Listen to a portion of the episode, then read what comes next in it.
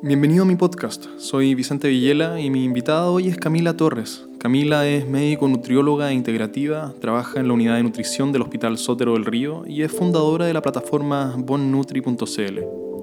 Aquí hablamos sobre cómo optimizar nuestra dieta, sobre algunas de las complejidades de la nutrición como disciplina, sobre la inflamación, sobre los ayunos y sobre otros temas relacionados.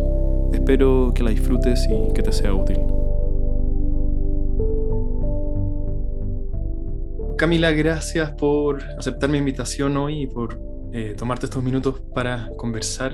Eh, quería empezar quizás por plantearte cómo yo pienso un poco en la búsqueda de una dieta óptima personal y ver si esta es una manera apropiada de pensar sobre la búsqueda. Y, es que muchos eh, ansiamos una suerte de recetario universal perfecto que si seguimos al pie de la letra, ¿cierto? nos vamos a sentir más sanos y llenos de energía y como nos gustaría sentirnos.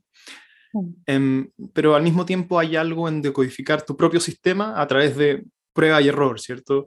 Y hay particularidades únicas al sistema de cada individuo. Y esto convive con la otra verdad de que tienen que haber ciertas eh, verdades universales eh, sobre la nutrición humana, ¿cierto? Que aplican al resto de la familia humana. Em, y está en esta suerte de tensión o, o, entre estas dos formas de, de buscar respuestas, em, la manera apropiada de, dar con esa configuración dietaria óptima personal. Eh, no sé si, si, esto te hace sentido pensarlo así o, o no. Eh, te, lo dejo ahí. Sí, bueno, eh, primero gracias por la, invitación, Vicente.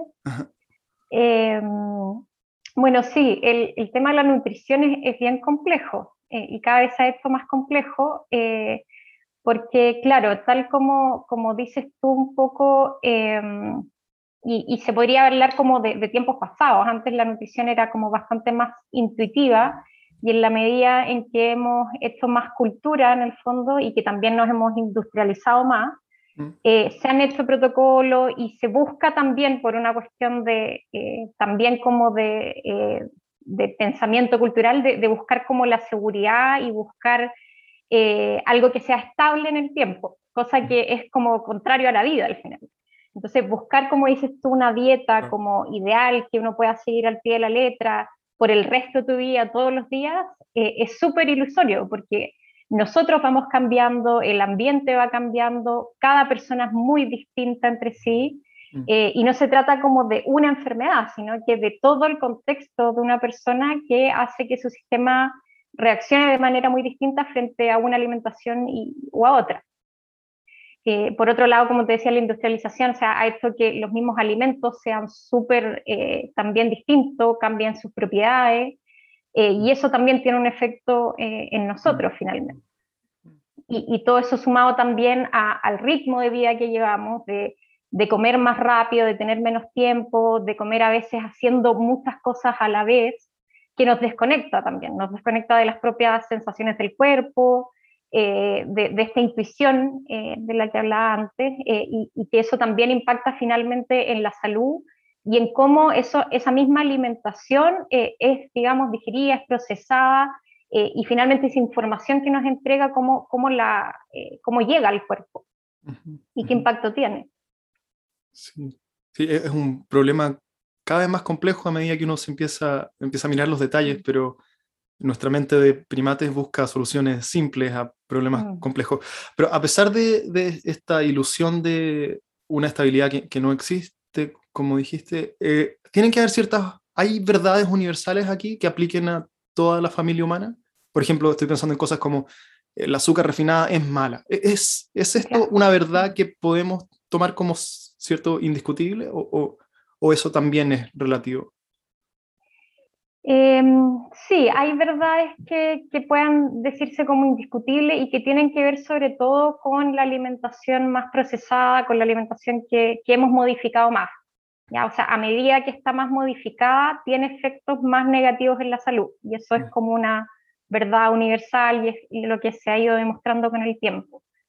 Eh, ahora ya como otro tipo de, de, eh, de, verdades que uno busca, como por ejemplo si es bueno comer carne o no, mm. em, o, si es que es mejor comer todo tipo de verduras o algunas, ahí es súper súper variado. sea, no, no, hay un tipo de alimentación que sea buena para todo el mundo y para todo periodo de la vida.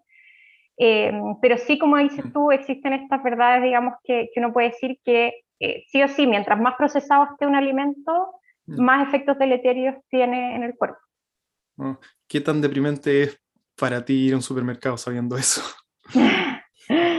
Eh, bueno, yo como que eh, busco así, no sé, ilusoriamente leo las etiquetas generalmente, porque de repente hay algunos alimentos o productos que dicen, bueno, esto es natural y, hay mucho de publicidad, obviamente, eh, y generalmente me encuentro con que no, o sea, que mm. Muchas veces, o la mayoría de las veces, esa publicidad es engañosa. De repente hay una que otra excepción, ahora como se ha ido masificando más eh, esta idea de, la alimentación más orgánica, eh, de, volver a las cosas más naturales, del efecto que tiene la salud, eh, hay algunos lugares que han incluido algo de eso. entonces, ahora se puede encontrar un poquito más, pero cuesta, hay, que, buscar con pinzas. Sí, sí. Y dado esto, ¿cierto? Lo, la, a medida que uno se acerca al problema aumenta en resolución, ¿cierto? Y los, detalles aparecen por todos lados. ¿Por, dónde uno debería empezar a buscar? Además hay tanta información, ¿cierto? Y tanto fanatismo con las dietas. ¿Por, dónde uno debería empezar a buscar cómo configurar mi, alimentación semanal? Es, difícil. ¿Qué, ¿Qué, es lo primero acá? ¿Por dónde parto? Yo creo que, mira, el hecho de que haya harta información, por un lado, eh, trae cosas buenas y trae cosas no tan buenas, ¿cierto? O sea, obviamente confunde, eh, eh, digamos, uno no, muchas veces no sabe cómo qué seguir. yo creo que una de las cosas principales es como cultivar la, la, parte más intuitiva, o sea, el escuchar el cuerpo, ¿ya? Y, y ya que hay tanta información, probar también, ¿ya? O sea, ocupar esa información para probar y no cerrarse, sino que entender que existen muchas posibilidades y que para ti en este momento puede que una de esas alternativas sea buena mm. eh, y otra eh, en este momento no sea la mejor. Eh, entonces se puede ir probando, ya por suerte en la alimentación en general, si uno se va por, por los tipos de alimentación, digamos, en base a cosas más naturales, en general es, segura, o sea, es distinto que decir, mm. bueno, prueba un medicamento, ¿cierto? entonces se, se, puede ir explorando. O, pruebo un mes de comer solo Chocmans a ver qué, qué, pasa.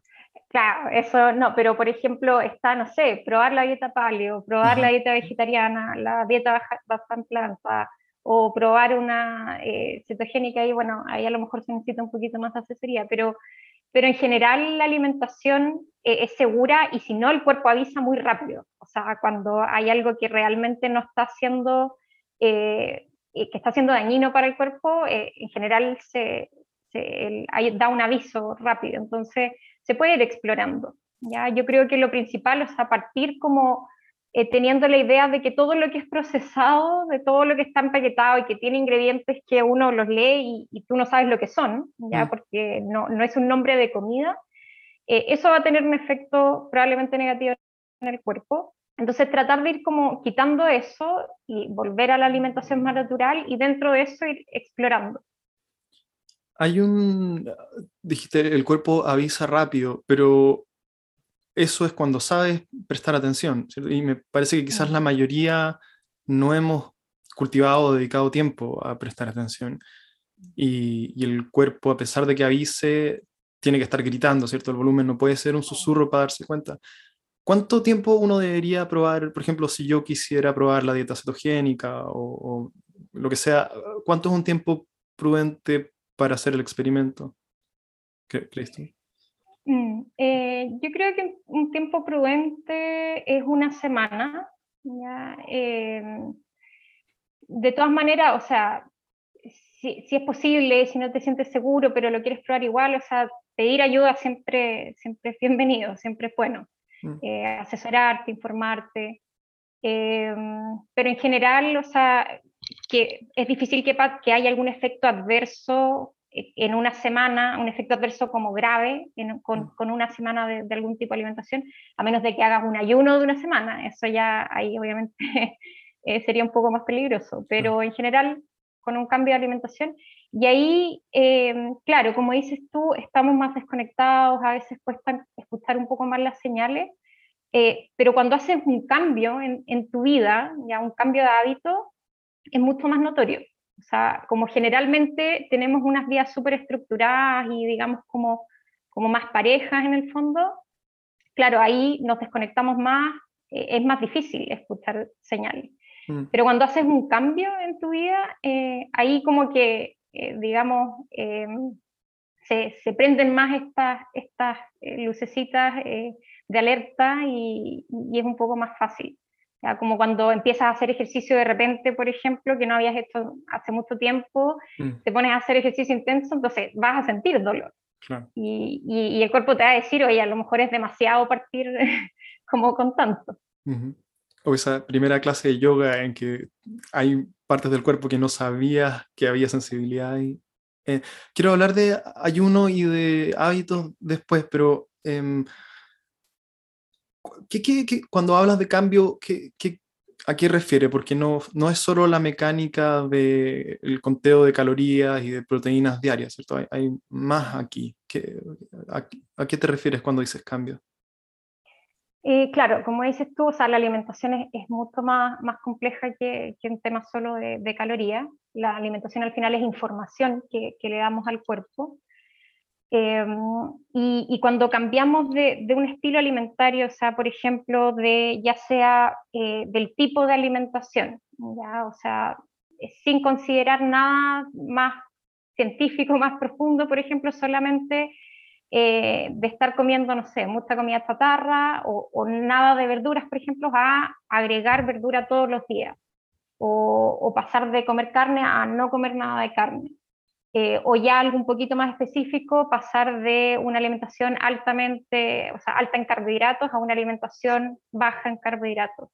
Eh, o, una alimentación, digamos, basada, como decía antes, como en cosas más procesadas, a elegir solo alimentos naturales. Entonces, claro, tiene mucho más que ver, o sea, mucho más que de calorías, tiene que ver como eh, con, con, el origen de los alimentos, con las, las, mezclas que hagamos de, con los alimentos con las preparaciones también, si de repente, em, por ejemplo, tomaste la decisión de empezar a tomar, de, de comer un, fermentado, por ejemplo, un chucrut, y empiezas a comer un chucrut natural todos los días, eh, vas a notar un cambio. ¿ya? Ese es un tremendo cambio para el organismo, a pesar de que puedas mantener el resto de la alimentación igual. Ah, em, el hecho de estar agregando un fermentado que, que tiene además eh, bacterias que para algunas personas puede ser muy beneficioso, para otras no, y ese lo vas a notar rápidamente. Mm, mm. Ese tipo de cambios también, una semana es un buen plazo para ver qué pasa. Sí, una semana es, es, un buen plazo para ver. Eh, ahora, si es que algo te produce un malestar inmediato, muy intenso, fuerte, por supuesto que se, se elimina antes. El chucrut es algo, o los fermentados es algo con lo que siempre he sido flojo. Yo, he experimentado harto con mi dieta, pero esa, esa sección siempre me ha dado problemas, no, no sé por qué. Sobre esto de que el cuerpo te grita en reclamo y que avisa en distintos volúmenes. Eh, yo vi que tú, no sé si has hecho varios retiros eh, vipassana o, o, cuánta experiencia tienes ahí, pero sé que algo has incursionado. Que esto puede resultar un poco también contraintuitivo por esta mirada un poco solo del conteo de calorías de la dieta. ¿Qué puede tener que ver eh, sentarse a prestar atención a tu cuerpo con eh, qué decidimos meternos a la boca? Mm. Eh, sí, tiene todo que ver. Em, sí, yo mm, hace, hace varios años que, que empecé a, digamos, a incursionar y, a estudiar un poco y a poner en práctica la meditación. Eh, como dices tú, em, eh, hay algunos retiros de Vipassana que ha sido como, eh, digamos, como el, culmine así de, todas estas prácticas. Y, es increíble lo que, lo que se, se, experimenta y se siente cuando realmente estás en silencio, en calma, en quietud, eh, y realmente puedes sentir el cuerpo, sentir el cuerpo eh, sano, se podría decir, porque generalmente sentimos el cuerpo cuando ya está enfermo y a veces cuando está muy enfermo. Eh, entonces, cómo es sentir el cuerpo sano te permite también saber qué es lo que necesita tu cuerpo eh, aquí y ahora. Escuchar tu, tu, cuerpo a cada momento, digamos, permite tomar decisiones y eso eh, claramente también está involucrado con las decisiones que tomo a nivel alimentario. ¿Tú lo sientes? O sea, la sensibilidad aumenta, ¿cierto? Pequeñas perturbaciones que uno tiene en el cuerpo son mucho más notorias, como si el, eh, tu radar hubiese sido calibrado a un nivel más, más agudo. ¿Te pasa eso si, si, introduces hoy algo que te es un poco alienígena a tu dieta? Ahí se, encienden las alarmas más rápido? ¿Esa es una experiencia que tuviste después de, empezar a, meditar? Em, sí, pasan, o sea, pasan varias cosas porque em, como que por una parte, eh, uno, y, sobre todo, por ejemplo, yo que me dedico a esto, eh, también eh, siempre hay una parte como mía muy mental, como de ya, de que esto está bien o esto está mal, o que esto me hace bien y todo esto mal. Eh, entonces se confunde a veces un poco la sensación con mm. esta perturbación mental. O sea, como que comí esto, me cayó mal, pero en realidad me estoy perturbando con que no debería haberlo comido. ¿Ya? Cuando tú meditas, en realidad pierdes un poco esa, esa perturbación. O sea, y, después de los retiros, sobre todo así como inmediatamente después, eh, me pasa que en realidad escucho más el cuerpo, entonces como generalmente como cosas más que, realmente necesito. Y claro, si es que, no sé, por alguna casualidad llego a comer otra cosa que, no es de mi alimentación habitual eh, y me cae mal, claro, la sensación va a estar y a lo mejor incluso, la, como dices tú, la voy a sentir más intensa. Pero no está esa perturbación mental de, digamos, no, no debería haber comido esto, esto está mal, sino que simplemente oh, mi cuerpo me está diciendo, bueno, esto me cayó mal. ¿ya? Pero eh, entonces como una mezcla de las dos cosas, como que sientes más el cuerpo, pero a la vez eh, eliminas como esa, ese juicio. Sí, sí. Es, increíble darse cuenta a veces en retiro que uno no necesita comer tanto como pensaba. Mm. Eh, hay un, riesgo, un peligro quizás propio a lo que tú te dedicas, que es ser demasiado estricto y ser demasiado... Porque hay, hay algo por decir sobre comer comida que no hace bien, ¿cierto? O sea, es parte de los placeres de, la vida también. Y, mm. y, quizás uno si hiciera la matemática de, qué sé yo, eh, un, un, helado me quita un día de vida, y quizás uno estaría dispuesto a, a sacrificar eh, vida por calidad, tiempo por calidad o por goce. ¿Es, es un riesgo ese de tu, de tu profesión? Eh, sí, o sea, es, un riesgo, eh, obviamente, el, tener tanta información y, el querer también tener información, eh, por, por, lo que dices tú, o sea, siempre está un poco como, digamos, como la idea, como el juicio de lo que decido finalmente comer y eso a veces cuesta soltarlo. Y yo creo que ahí es donde el, trabajo de, con la meditación, por ejemplo, es, es, clave, Porque, porque si nosotros nos vamos solamente a lo que debemos comer, lo que debiera ser y que esto no y todo, finalmente el estrés mental que genera puede ser más dañino que incluso la propia comida que, que no era tan buena. Sí, sí. O, o, puede pasar, yo conozco gente del mundo del yoga que, ¿cierto? que tiene todos los collares que van con la, la estética que uno se imagina, ¿cierto? Eh, que hacen todas las prácticas, que su dieta también es, muy limpia, eh, ¿cierto? Que parecen comer solo semillas de chía y, mm. y que aún así son un nudo de neurosis. Entonces, mm.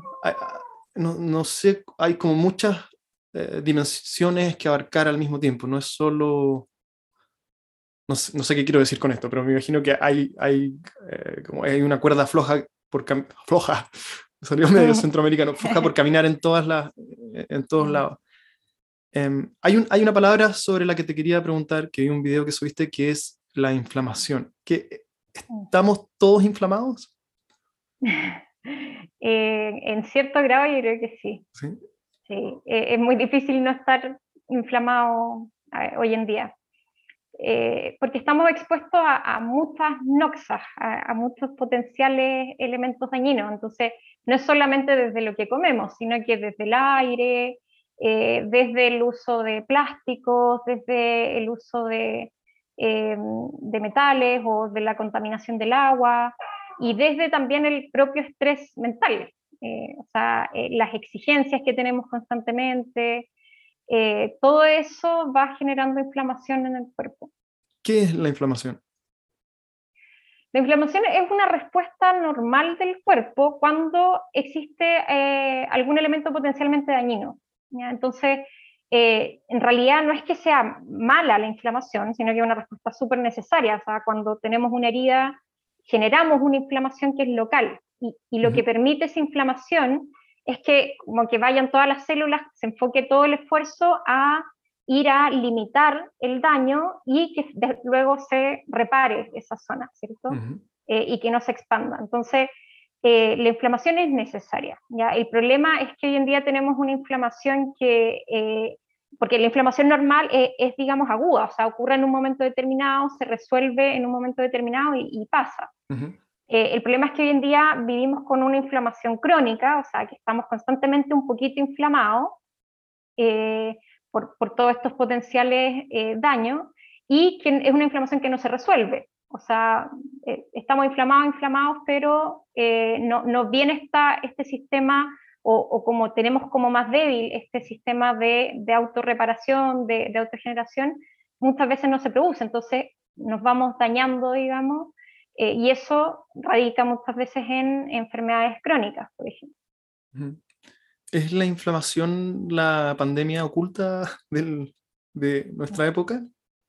más que el sobrepeso, es la inflamación aquí lo que deberíamos mirar. Mm.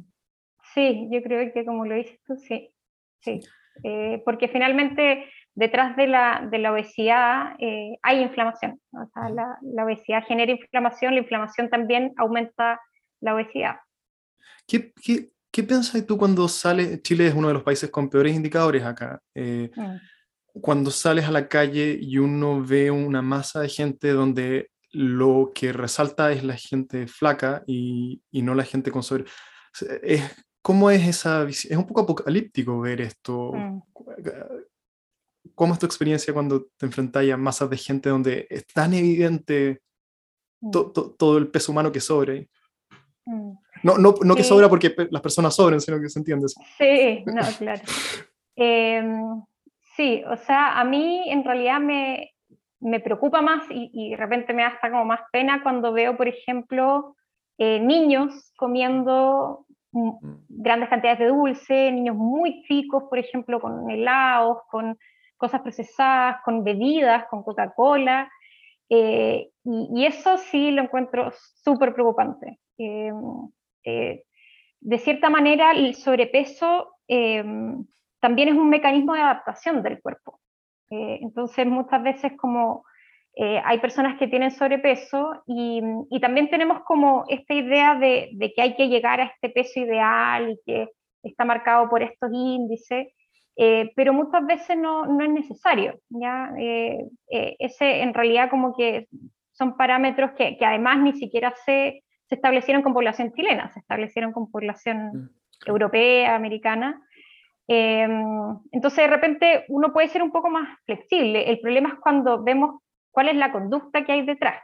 Eh, y, cuando vemos que desde niños están recibiendo ciertos alimentos y se están enseñando ciertas conductas, porque, por ejemplo, uno ve eh, niños o adolescentes comiendo un chocolate mientras miras el celular. Eh, comiéndote algo, o sea, siendo súper inconsciente de, las cosas que, estás haciendo. Entonces, creo que eso es súper preocupante. Mm. Entonces, quizás lo más trágico de ver adultos con sobrepeso es que los niños aprenden por modelos más que, más mm. que de la historia personal de ellos. ¿Qué, ¿Cómo, si es que estamos todos inflamados sin saberlo, a pesar de vernos medianamente sanos, eh, ¿cómo empiezo yo a desinflamarme? ¿Qué, qué es lo, no, no, basta con comer más cúrcuma, ¿cierto? O, eso, ¿qué, ¿qué, puedo hacer aquí? Em, yo creo que es una, una serie de, de conductas. Eh, lo primero es tomar conciencia, o sea, eh, eh, ser consciente de que las decisiones que, de que cada decisión que tomas impacta en tu salud. entonces, como ser consciente también que buscar el placer inmediato, buscar la solución rápida, siempre va a traer consecuencias y que si queremos realmente como estar más sanos y para llevar una vida más plena y para también desarrollar nuestro potencial, mm. y, para finalmente también cultivar, digamos, como em, emociones y estados más elevados, que se podría decir, necesitamos tener más conciencia de las decisiones que tomamos em, y en el fondo como darle valor al esfuerzo, digamos, darle valor a, eh, un poco al sacrificio, sabiendo que eso trae recompensas que son mucho más reconfortantes que eh, la cosa más inmediata. Entonces, partir eh, de repente, o sea, partir de a poco, tampoco es como volverse loco haciendo un montón de cambios a la vez, porque eso es súper poco sostenible normalmente. Mm pero con una cosa que a lo mejor te haga más sentido y que te llame la atención. Por ejemplo, puedes partir con meditaciones, si es algo que, te interesa, eh, meditaciones cortas de 5 minutos, de 10 minutos diarios, ir explorando, ir probando, eh, o si en realidad tienes, te das cuenta de que necesitas hacer más movimiento, más actividad física, partir por ahí y partir con eh, empezar a hacer algún tipo, explorar con diferentes también movimientos o ejercicios.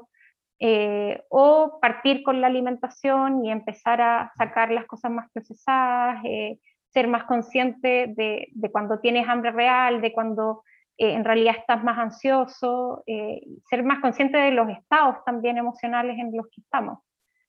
Es decir, aliviar la carga de estrés es antiinflamatorio. Sí, de todas maneras. Ah. de, hecho, o sea, la meditación, ya yendo a datos más científicos, hoy en día que, se ha estudiado mucho más, eh, lo que han mostrado es que disminuye parámetros inflamatorios, el, meditar 10 eh, minutos diarios. Te quería preguntar también por cómo la pandemia ha cambiado el flujo de personas que se te acercan y los problemas con que se te acercan, porque yo tuve una... A yo además tuve mi primera hija justo antes de que de la pandemia, más estallido social, yo tengo un negocio, entonces un, local comercial, entonces también nos vimos afectados por eso, mucho estrés en, los últimos dos años, y me empezó a pasar que todas las tardes estaba muy inflamado, de, nunca me había pasado en la vida, la, un malestar estomacal y dormía mal, por, más por eso que por el estrés, creo yo. Em, eso, entonces la pregunta es, ¿cómo, ¿cómo cambió el tipo de problemáticas que se te acercaban a tratar de resolver desde que empezó el encierro y bueno, todo lo que ha pasado estos últimos dos años? Mm. Sí, yo creo que hubo hartos cambios. Eh, y uno de los principales ha sido el, el aumento del estrés. O sea, eh, obviamente el, el, hecho de estar encerrado, eh, la incertidumbre, digamos como todas estas eh, eh, esta situación a la que no estábamos acostumbrados. Eh, entonces me pasa que en general la gente que llega, o sea, está más estresada, las implicancias a nivel económico, obviamente. Mm. entonces hay mucho más estrés, pero también hay mucho más, yo creo, como darse cuenta de eso, o sea, como mirarlo más, mirar así como que algo está pasando porque antes era más fácil de repente distraerse ahora estamos como un poco más obligados a ir hacia adentro. Mm. Eh, por otro lado, bueno, también me ha pasado que, eh, que han aumentado los índices de, sobrepeso, decía, porque por lo mismo la gente se, ha movido menos, eh, también por esta misma ansiedad de repente, no sé, pues, se piden comida rápida, entonces también había un impacto importante a nivel metabólico, de, de peso también.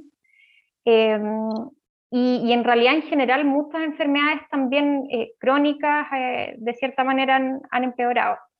Desde enfermedades intestinales, por ejemplo, porque por lo mismo, o sea, como que cambia la, eh, la dinámica de alimentación, em, o enfermedades de, de, tipo cardiovascular, por, el mismo, por lo mismo. O sea, el sedentarismo también ha tenido, yo creo, muchas consecuencias.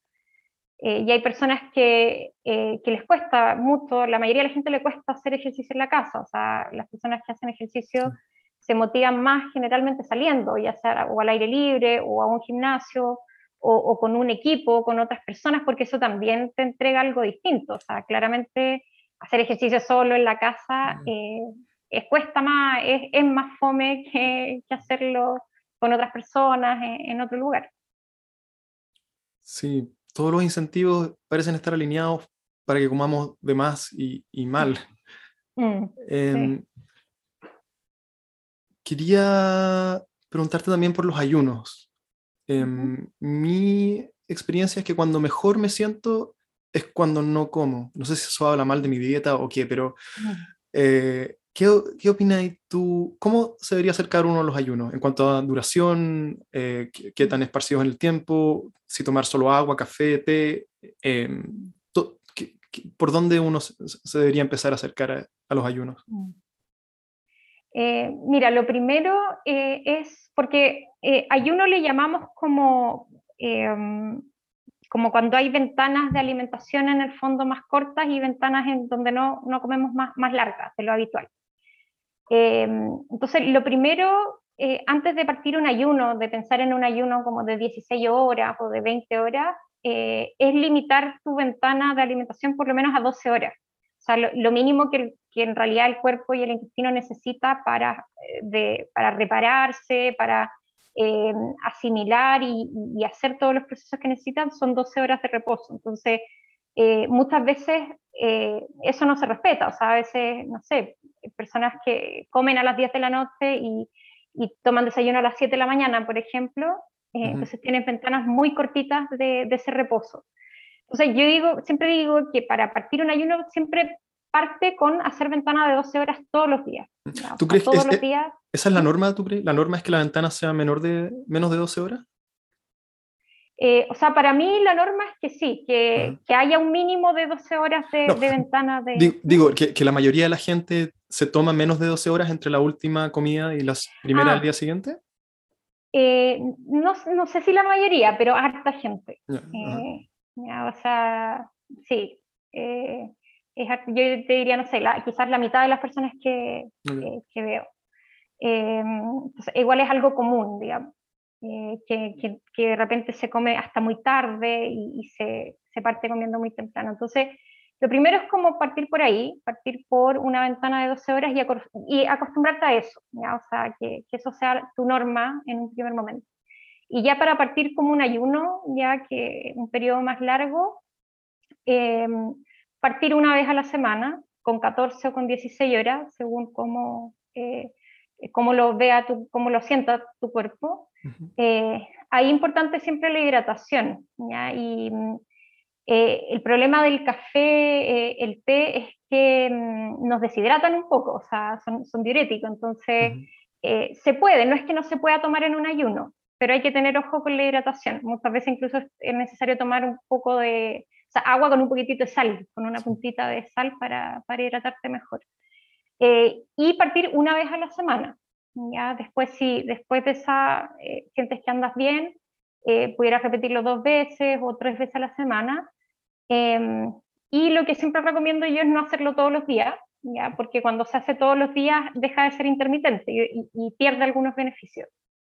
El, el, beneficio del ayuno intermitente no es solamente por la ventana, es también por el hecho de que le entregas información distinta al cuerpo en distintos momentos y el cuerpo está obligado a adaptarse a eso. Y ese, ese obligar al cuerpo a adaptarse, todo lo que obligue al cuerpo a adaptarse a una situación como un poco estresante, pero que no sea un estrés exagerado, pero el ayuno es, eh, un, es algo estresante para el cuerpo, eh, eso tiene un efecto positivo, pero en la medida que el cuerpo no se acostumbre, que no sea todos los días igual. Ah, mira, eso qué interesante, no lo, no lo había pensado así. Por, pero sí, yo, cuando, yo lo hago casi todos los días, de 16 o 18 horas de ayuno, y hay, días que no, porque tengo hambre, no sé, o porque algo pasó la noche anterior, y, pero por lo general me siento más alerta y más despierto cuando, cuando no como, y me siento mucho más ligero de cuerpo, ¿cierto? no hay esa pesadez, quizás por lo que como también. ¿Y, y qué hay de ayunos más largos, eh, de 24 o más de un día? Em, ahí, bueno, hay que tener con más ojo. Primero, o sea, yo te diría que cuando estás acostumbrado a un ayuno de 16, 18 horas, puedes pensar en un ayuno ya de 24. Y, cuando sabes que, que, lo toleras bien y eh, tienes un buen sistema de hidratación, eh, puedes probar con un ayuno de 24. Ahora, em, tiene beneficios también, ya también si es que se hace de forma intermitente, eh, pero, eh, por ejemplo, también hay otros sistemas como de, de ayuno, de restricción alimentaria, eh, que tienen beneficios como, por ejemplo, restringir mucho la alimentación algunos días de la semana, que puede ser alternativa para algunas personas. y no hacer un ayuno ayuno de, de, cero, de cero alimento, en el fondo. esa es, es, otra alternativa. Ahora, entre un ayuno de 24 horas y hacer un ayuno de 16 o 18 horas un par de veces o, varias veces en la semana, no hay mucha diferencia a nivel metabólico, la verdad. Y, generalmente eh, ahí que también hay que tener ojo como con el estado, digamos, como eh, mental y con lo que te pide el cuerpo, porque ya un ayuno de 24 horas ya es un poquito más estresante para el cuerpo. Y, y sobre las 24 horas ya es como harto más estresante. Eh, entonces hay que ver cómo, eh, en qué momento lo estás haciendo. Y por ejemplo, yo tuve una experiencia eh, personal, o sea, un día hice un ayuno de 36 horas. y lo hice como un desafío, en realidad no lo hice porque yo estaba acostumbrada a hacer ayunos de 16, 18, de repente 22, por ejemplo, un par de veces había llegado a 24, y, y los de 18 hasta 20 horas me, era como algo natural, digamos. Ya, siempre como sobre las 20 me, eh, ya no, no, me sentía tan bien. Empezó a dar hambre, sí. Sí, y dije, bueno, voy a probar de 36. Y, mm, y, la verdad es que aparte de que me dio hambre y todo, me sentí muy mal y, y estuve varios días después durmiendo muy mal. Ah. O sea, porque eh, en el fondo estaba en un momento que igual estaba más o menos estresada y me puse este desafío más encima que, que estresó más a mi cuerpo. Em, y finalmente me generó un desorden y probablemente me aumentó mucho el cortisol y, mm. fue súper malo y, no conseguí nada bueno de eso. Eh, entonces, eh, yo a veces cuento esta experiencia porque en el fondo, para entender que no siempre como más es mejor. Mm. O sea, tener muchas horas de ayuno de repente no es mejor y puede ser hasta peor para ciertos cuerpos o ciertos momentos de la vida. Mm. Está súper de moda esto de los ayunos, además. Eh, yo, yo, he hecho también varios ayunos de 24, nunca he hecho dos días, pero también debo haber estado por las 36 horas y se empieza, sí, se pone más intenso. Cada minuto parece tan, tan largo a medida que uno se estira. Eh, lo último que te quería preguntar es quizás sobre, mm, tiene que ver con algo que a mí me, me fascina, que es el potencial de transformación que tenemos como humanos y que con respecto un poco a, la línea en la que tú trabajas, la forma más gráfica y evidente en que lo vemos son estas fotos del antes y el después, ¿cierto? Que son tan dramáticas.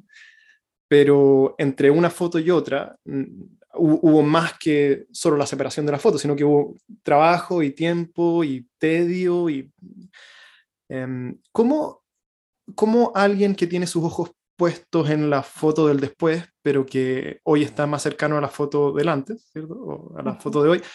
¿Cómo, a ver, cuál, quizás dos preguntas. Uno, ¿cómo debería pensar en el proceso más que en el resultado? Y lo otro, ¿cómo hacer que no sea tan, quizás la misma pregunta, ¿cómo hacer que no sea tan abrumador el proyecto, ¿cierto? Que no se vea tan, tan, tan lejos.